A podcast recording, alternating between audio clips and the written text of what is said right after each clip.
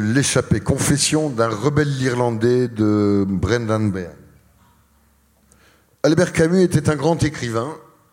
En Angleterre, en Irlande et en Amérique, un grand nombre de gens prononcent le S de son nom. Mais il se trouve que je sais qu'il ne le faisait pas, pour la simple et suffisante raison qu'il me l'a dit.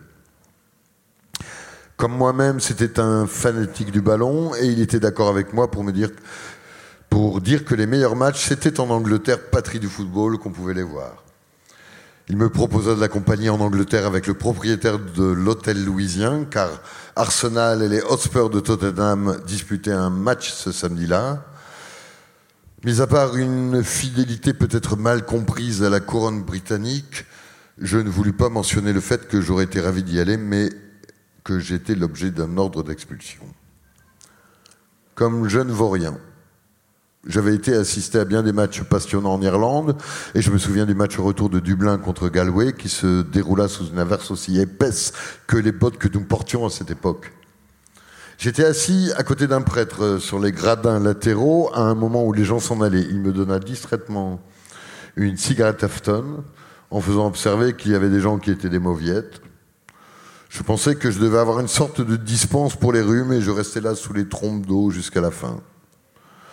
Je revins à la maison sous cette pluie torrentielle. J'aurais pu aller me changer et me mettre au lit, seulement il semblait que la moitié de l'Irlande s'était rassemblée dans notre rue à la recherche d'un abri et, s'ils n'avaient pas craint de les cacher contre les Black and Tans, le dimanche sanglant, 14 ans auparavant, à deux mois près, les habitants de Russell Street n'allaient pas non plus rejeter la foule au milieu des éléments en ce jour de déluge.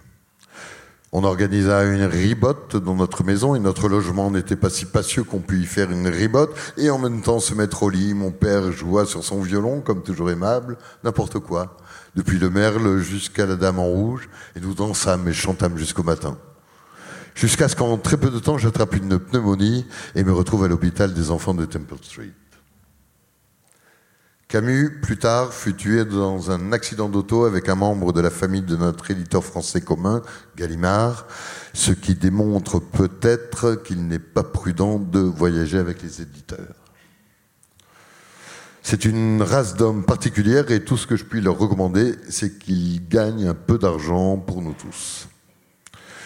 En Amérique, on vous apprend le journalisme, mais en France, ça vous vient tout seul. Et malgré le fait que j'écrivais normalement, énormément, pour un homme dont les besoins en ce qui concerne la nourriture sont faibles, il ne se passa curieusement que peu de temps avant que je ne puisse plus me payer un verre. À contre-coeur, je pris la direction de la Confédération Générale du Travail, qui se trouve dans une des rues secondaires des environs du boulevard de Magenta, près de la place de la République, et je dis au préposé que j'avais passé l'examen des corporations et de la ville de Londres pour les travaux de peinture, ce qui inclut la calligraphie, euh, que mon père était un des peintres en bâtiment les plus importants de Dublin et que mes ancêtres avaient été dans le métier depuis des générations. Il inscrivit tout ça sur un petit carnet et il me fit passer dans la catégorie du syndicat des peintres en bâtiment et on me confia le travail de peindre une maison là-bas à Saint-Gratien, à l'ouest d'Anguien, grand lieu de rendez-vous des familles juives de Paris. Le secrétaire expliqua que, en tant qu'étranger, je ne pouvais faire partie de la catégorie de première classe des peintres en bâtiment avant à peu près six mois. Et ce disant, il me tendit ma paye pour la semaine.